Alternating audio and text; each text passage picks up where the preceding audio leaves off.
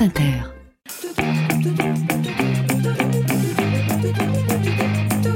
Moi j'ai deux filles, je voudrais quand même pas qu'ils fassent du vélo quoi.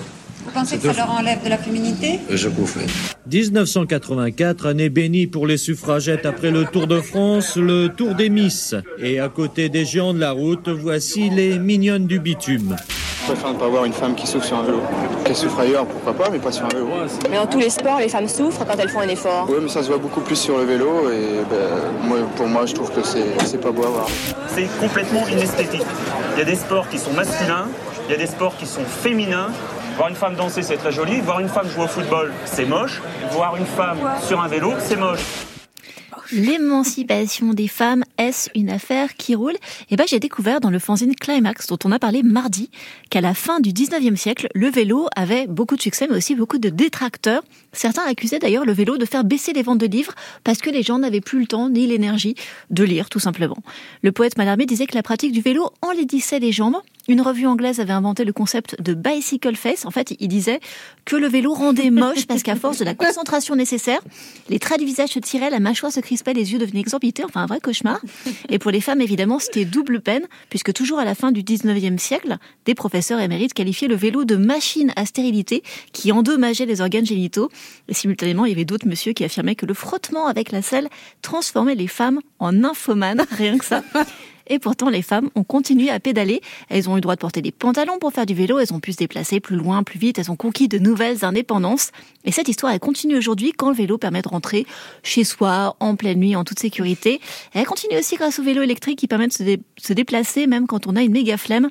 Et vraiment, à titre personnel, c'est cette émancipation-là qui toute mon adhésion quand le féminisme de la flemme rejoint le féminisme de la selle. Là, vraiment, vraiment tout roule. magnifique. Et aujourd'hui, Maya, tu reçois Alexandre Skirati. Bonjour Alexandre Skirati. Bonjour. Alors, vous êtes à la fois géographe et cycliste. Vous avez publié en 2022 Prendre la route, une histoire du voyage à vélo aux éditions Arquet. Et le voyage dont vous parlez, c'est aussi un voyage féministe. Comment est-ce que les femmes ont commencé à s'emparer du vélo? Alors, depuis que le vélo a été inventé, en fait, les femmes en font, mais ça a été compliqué au début parce qu'elles étaient entravées par des vêtements euh, très longs. Il y avait l'obligation de porter de longues robes corsetées ou de très longues jupes qui, du coup, empêchaient de chevaucher un vélo. Et donc, il y a une première invention, donc, euh, juste après l'invention du vélo, euh, d'un vélo en Amazon, le premier modèle féminin. Donc, vous imaginez euh, comment c'est difficile. Voilà. Avec les deux jambes d'un côté, une seule pédale, c'est ça. On a une seule pédale, les deux jambes du même côté. Donc, du coup, pour faire quelques distances, c'est un peu compliqué. Ah oui, effectivement, oui. Donc, plus tard, il y a tous les premiers mouvements féministes qui vont s'emparer de cette question-là sur plusieurs points. D'abord, c'est le point moral, c'est-à-dire la possibilité de jouir de son temps La deuxième, c'est euh, vont faire de la bicyclette euh, un outil d'émancipation pour pouvoir euh, du coup faire un effort physique et avoir du plaisir par le sport. Et la troisième, c'est justement un outil de revendication pour pouvoir porter d'autres vêtements que ces robes longues et donc ce qu'on appelle des culottes à l'époque, ce qui sont en fait des pantalons. Et en face, les enjeux, ils sont énormes parce qu'on dit, voilà, à cause du vélo, eh ben, les femmes vont délaisser leur mari, il y aura plus de natalité en France. C'est la nation contre le vélo. Exactement. Il y a vraiment euh, des querelles morales à l'époque euh, qui disent que euh, la femme, le rôle de la femme est d'être d'abord une bonne mère et une bonne épouse. Et donc, une bonne mère, ça va être difficile parce que justement, il y a cette croyance d'une part de la médecine que le vélo entrave la fécondité. Et puis, une bonne épouse, c'est pas possible parce que, bah, du coup, l'oxygène est un amant, comme certains disent à l'époque, et que s'échapper et pouvoir jouir de son temps libre et pouvoir jouir de son corps comme on le veut, euh, et tu empêches en fait la femme d'accomplir son, son, rôle de, de, bonne épouse. Ça se trouve bientôt, il y a Emmanuel Macron qui va nous proposer un réarmement euh, par le vélo. Tout à fait, je pense. Désarmement du coup. un désarmement du vélo oui, pour réarmer la France. Est-ce qu'il y a encore d'ailleurs aujourd'hui des personnes qui s'opposent à ce que les femmes fassent du vélo? Alors dans certains pays, effectivement, euh, bah, je pense, je pense à l'Arabie Saoudite par exemple, ça fait à peu près une dizaine d'années que c'est possible de, de, pédaler. Je ne sais pas si vous vous souvenez de ce très beau film Wajda avec euh, la, jeune fille sur sa bicyclette. Dans d'autres pays, euh, en Afghanistan, en Iran, c'est toujours euh, aujourd'hui compliqué pour les femmes de faire du vélo. Donc, Et c'est redevenu encore plus difficile depuis 2021 avec la prise de pouvoir des talibans, des mollahs? Tout à fait.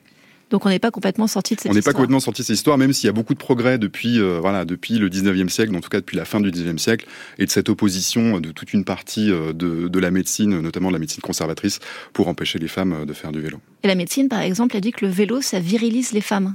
Exactement, il y a cette croyance en fait que ça va viriliser les femmes, donc à la fois physiquement par le muscle et à la fois euh, moralement par le fait que voilà, elle va jouir de son temps libre, elle va pouvoir faire un petit peu ce qu'elle veut, elle va pouvoir s'échapper, et donc du coup elle va moins être à l'intérieur et plus dehors dehors. Et il y a cette croyance-là qui est assez, assez marquée.